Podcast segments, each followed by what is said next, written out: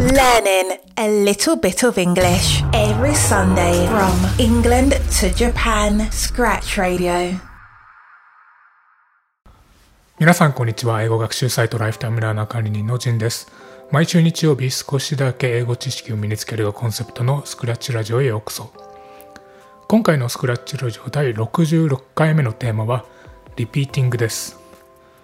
別名リテンションとも呼ばれることがあって難しい名前っぽいですが repeat after me と学校でやったあれと基本的な構造は同じです今週の放送ではそんなリピーティングの効果やメリットデメリット効果的なやり方とコツなどをまとめて紹介していきます You are now listening to Scratch Radio, a podcast from lifetimelearner.com. 端的に言えばリピーティングとは音声を聞いて同じ文章を復唱する練習法です。英語の先生の repeat after me に続いて練習したという方も多いのではないでしょうか。一番簡単に噛み砕いて言えばこれがリピーティングです。英語を話せるようになるためには耳で聞いて口から発する以外に方法がないわけで言葉が耳から入って脳にインプットされて音と意味がつながって真似をして話すようになるとリピーティングでもこのプロセスを行います。そこでリテンションとリピーティングって全く同じなのと思った方もおられるかもしれませんが厳密に言えばリテンションとは聞いた文章をスクリプトを見ずに復唱する練習法のことで大まかに言えばリピーティングの方法の中にある一つ。です。これはリテンションという言葉には保持記憶維持のような意味があることを考えると分かりやすいかなと思います。短期的に記憶して復唱することからこの、えー、練習法をリテンションと呼ぶわけですね。で一方リピーティングはスクリプトを見ても見なくてもどちらでも構わないという点が異なる点だと言えます。簡単に言えばリテンションは暗唱して行うリピーティングのことでリピーティングというのはスクリプトを見る見ないにかかわらず、えー、復唱するというわけですまたシャドーイングとどう違うのかと思う方もおられるかもしれませんリピーティングとシャドーイングの違いはシンプルで文章を最後まで聞くかどうかです。影を追うように話すシャドーイングは聞きながら話すため、リピーティングよりも難易度はぐっと上がります。ネイティブの速さ、発音から息継ぎまで忠実に再現するシャドーイングで、英語を話すために必要な口の筋肉や瞬発力をつけるのにも効果が高い練習法である一方、リピーティングは聞いた後にスクリプトを見ながら練習しても問題ありませんと。一度聞いたことを頭の中で覚えたり整理する時間があるため自分の声も聞こえやすくて初心者でも練習しやすいのが特徴です、えー、つまりリピーティングは聞く止める話す。シャドーイングは聞きながら追いかけて話すという違いになります。そしてリピーティングはスクリプトを使っても使わなくても良いという話をしました。スクリプトを使ったら音読になるのではという疑問も多々ありますが、音読とリピーティングは異なります。音読はその名の通り音を出して読む、つまり文字を読む音読に対して、リピーティングは聞いたことを元に発生します。活字を読むとどうしてもカタカナ発音になってしまう方も多いかと思います。リピーティングでは正しい音を耳から入れて発音するため、発声するため、うん、より正しい発音やイントネーションを磨けるというわけです。えー、端的に言えば活字を音声にするのが音読と。で耳を耳で聞いたことを繰り返すのがリピーティングです。それではここからはリピーティングの効果について少し見ていきましょう。リピーティングの一番の効果はリスニングとスピーキングスキルが上がることです。リピーティングではスクリプトを使って良いということを言いましたが、まず集中するのは聞くことです。耳で聞いた音源を同じように復唱することでリスニングスキル向上につながるという仕組みです。またスクリプトを見ながらリピーティングをすることで普段聞き落としていたような音というのにも理解が深まります例えば Can I have a cup of coffee? という文章活字だけで見たら Can I have a cup of coffee? というようにぶつ切りでカタカナ英語になりがちですが実際に音源を聞いてみると Can I have a cup coffee? というふうにつながっているわけですね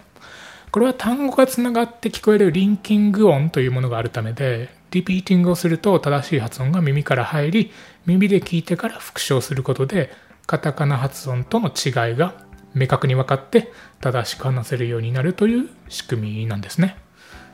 ネイティブが話した速さイントネーションを真似することでありがちな棒読み英語であったりカタカナ英語というものを改善できます。リピーティングには大まかにリスニングスキルの向上スピーキングスキルの向上ネイティブのリズムやイントネーションになれる。発音や単語がつながった音というのが分かるようになる。スクリプトを使うかどうか自分で選べるというようなメリットがあります。リスニングやスピーキングスキルが上達するほか、ネイティブのような英語のリズムやイントネーションというのにもなれるところが特徴的です。自分のレベルに合わせてスクリプトを使うかどうか選べるというところも初心者の方にとっては嬉しいポイントですよね。加えて、シャドーイングよりもシンプルで、かつ正しく行う難易度が低い点というのも、やはり非常にお勧めできる点ではあります。実際のところシャドーイングというのはしっかり正しく行うというのは結構難易度が高くてそこまで達するのにも結構時間がかかります、えー、デメリットはないのかという話ですがあえてあげるのであれば自分で正しくできたかどうか分かりにくい。あとはスクリプトを使ってしまうとこれも読むことに集中してしまう可能性があるという2点です。リピーティングは音源を止めてから話すので自分の声が聞きやすいというのがメリットなんですが同じ速さやイントネーションで復唱できたのかというのは分かりやすい分かりにくい、えー、点もあります。自分では同じように復唱しているつもりでも音源より遅くなっていたりイントネーションが間違っている可能性もあるんですがただこれは自分の声を録音することで、えー、クリアできます。またスクリプトを使ってリピーティングをしようとすると耳よりも目を使ってしまうという問題点が発生する可能性があります。リピーティングは活字を読むのではなくて耳に正しい音を入れるために聞くことに集中することが重要なんですね。活字だけに集中してしまうともうそれはほぼほぼ音読と一緒になってしまうということです。最初は少しくらい遅くなっても正しい発音やイントネーションができれば問題ありません、えー、回数を重ねるごとにスピードもイントネーションも上達するはずなのでまずはもう読まないようにスクリプトを、えー、挑戦してみるのがおすすめです。次に、えー、リピーティングの正しい練習方法について説明します。ステップ1、えー、まず止めずに最後まで音源を聞く、えステップ2音源を止める。え次に音源を再度聞いてリピーティングできそうなところで止めます。できれば1文ずつ、え初心者の方であれば2から5単語ずつぐらい切ってもで切っても大丈夫です。ステップ3で聞いた音源を復唱すると。聞いた音源と同じトーンイントネーションスピードを意識して復習復唱をします。聞いた文章を忘れてしまう場合はスクリプトを見ながら行っても大丈夫です、えー、スクリプトを使う場合は音源を聞いている最中に、え目で追っておきます。自分が復習する、えー、復唱するときはなるべく活字から目を離すようにすると、えー、さらに良いと思います。ステップ4録音して聞いてみる。自分がリピーティングした声を録音して聞いてみましょう。最初は自分が録音した自分の声を聞くというのは少し変な感じがするかもしれませんが録音をすることで自分のイントネーション発音などを客観的に見て改善につなげられるので恥ずかしいかもしれませんがかなりおすすめです。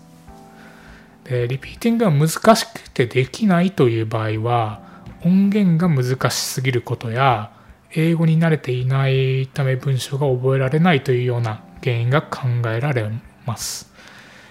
そのような問題が発生した場合に、え、使える対処法としては、え、まずスクリプトを使いながら繰り返し同じところを練習する。え、2つ、少ない単語数で区切る。え、先ほど言った2から5単語みたいなところですね。で、3つ、音源のレベルを見直す。え、4つ、音源の速度を0.75倍の速度に落とす。です。えー、2つ目の少ない単語数で区切るというのをちょっと、えー、例を出してやっていくと、例えば、When I was five years old, I moved to Tokyo という文章があるとします。その場合どう区切るかというと、When I was 止める。five years old 止める。I moved 止める？to Tokyo まあ他にももうちょっと長くするなら When I was five years old 止める？I moved to Tokyo 止めるみたいにいい感じに区切ってスラッシュを入れて、えー、やると結構やりやすいかなと思います。えー、またこうして区切ることによって文章を覚えるのが苦手な方でも練習しやすくなります。で数回繰り返したら停止箇所を少なくしていって最終的には一文バッと止めずにできるようにするのが目標です。スピードについていけないという人は先ほど言ったように音源の速度を0.75倍に落とすことで随分聞き取りやすくなるのでおすすめです。今週はリピーティングについて特徴からメリットデメリットやり方までご紹介しました。比較的簡単に誰でもできるトレーニングなので、ぜひ自宅で試してみてください。またブログ記事では今日話した内容に加えてリピーティングに使えるおすすめの教材やアプリというようなところも紹介しておりますので気になる方はぜひ概要欄からご覧ください。今週の放送はここまでです。聞いていただきありがとうございます。それでは皆さんいい週間をお過ごしください。I'll see you next Sunday. Bye. Thank you for listening to Scratch Radio. Have a great week ahead.